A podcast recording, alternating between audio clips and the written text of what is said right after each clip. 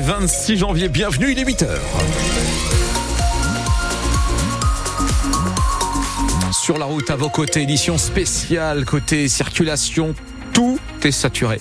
Réseau secondaire, autoroute bloquée forcément. Vous mettez quasiment deux heures à deux heures et quart depuis Beaumont pour monter sur l'île par la 21, par la RN47. Cette illustration, on va faire un point complet, détaillé comme on le fait à chaque fois à la fin de ce journal. Pascal Thiebol, c'est à vous pour la météo. Une matinée plutôt grise, mais ensuite des éclaircies nous attendent avec des températures maximales autour de 12 à 13 degrés. Et Pascal, les agriculteurs attendent le Premier ministre de pied ferme. Gabriel Attal qui pourrait se rendre cet après-midi en Haute-Garonne. C'est là que le mouvement a démarré il y a une semaine maintenant, mouvement qui s'est étendu.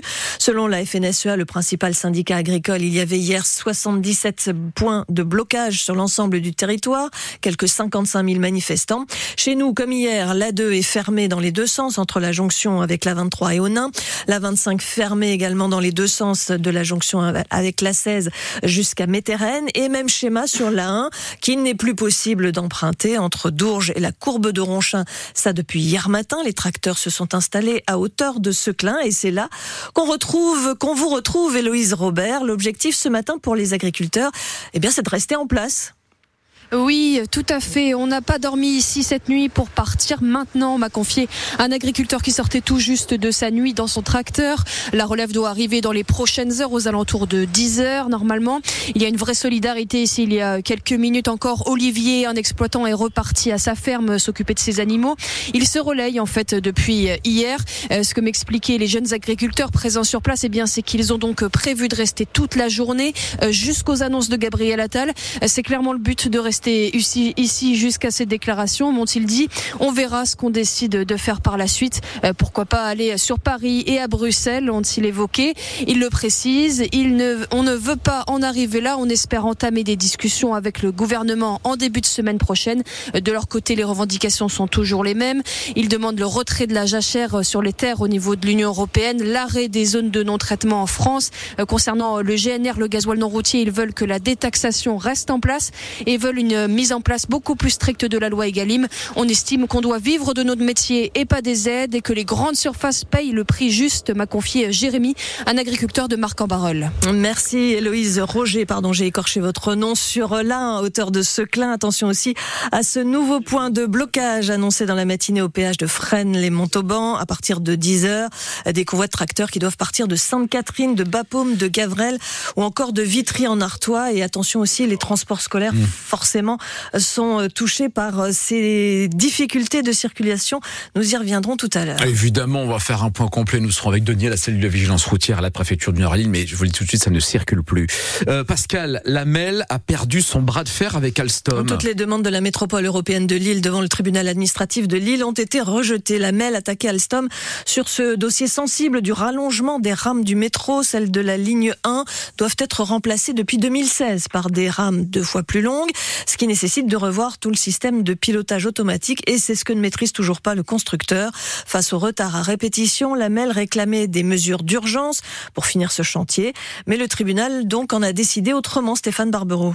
C'est un sacré camouflé pour la métropole européenne de Lille. Elle attaquait Alstom sur trois points. La métropole demandait d'abord des mesures essentielles pour assurer la continuité du service public.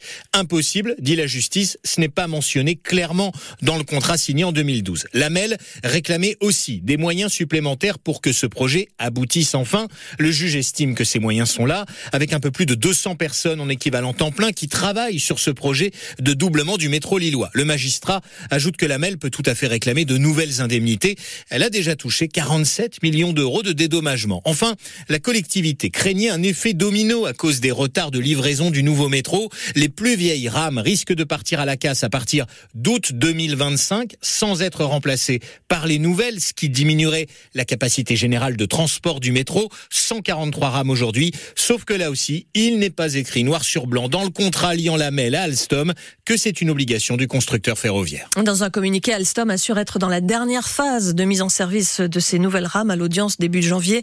L'avocat de l'entreprise évoquait une mise en service en février 2026. Ça nous laisse deux ans quand même. Encore une semaine d'attente pour les salariés de Valdune à Trissin-Léger et à Lefranco qu'ils ont appris hier que l'Ukrainien Interpipe, qui était intéressé par l'usine du Valenciennois, n'allait pas faire d'offre de reprise et que le français Europlasma demandait un délai supplémentaire pour étudier euh, cette fois la reprise de l'intégralité des deux sites. Le tribunal de commerce ne rendra sa décision mercredi prochain. La garde à vue du président et de la directrice de la Halte Saint-Jean, membre de la communauté Emmaüs à Saint-André-les-Lilles, a été levée. Ils sont désormais tous les deux sous contrôle judiciaire jusqu'à leur procès prévu au mois de juin pour travail dissimulé aggravé. La directrice devra aussi répondre de harcèlement moral. 21 compagnons de la Halte Saint-Jean sont en grève depuis le mois de juillet pour dénoncer justement leurs conditions de travail. La loi immigration va être promulguée dans les prochaines heures, pas le texte adopté en décembre, mais celui que le Conseil constitutionnel a validé hier, amputé de 35 articles sur les 86 initiaux.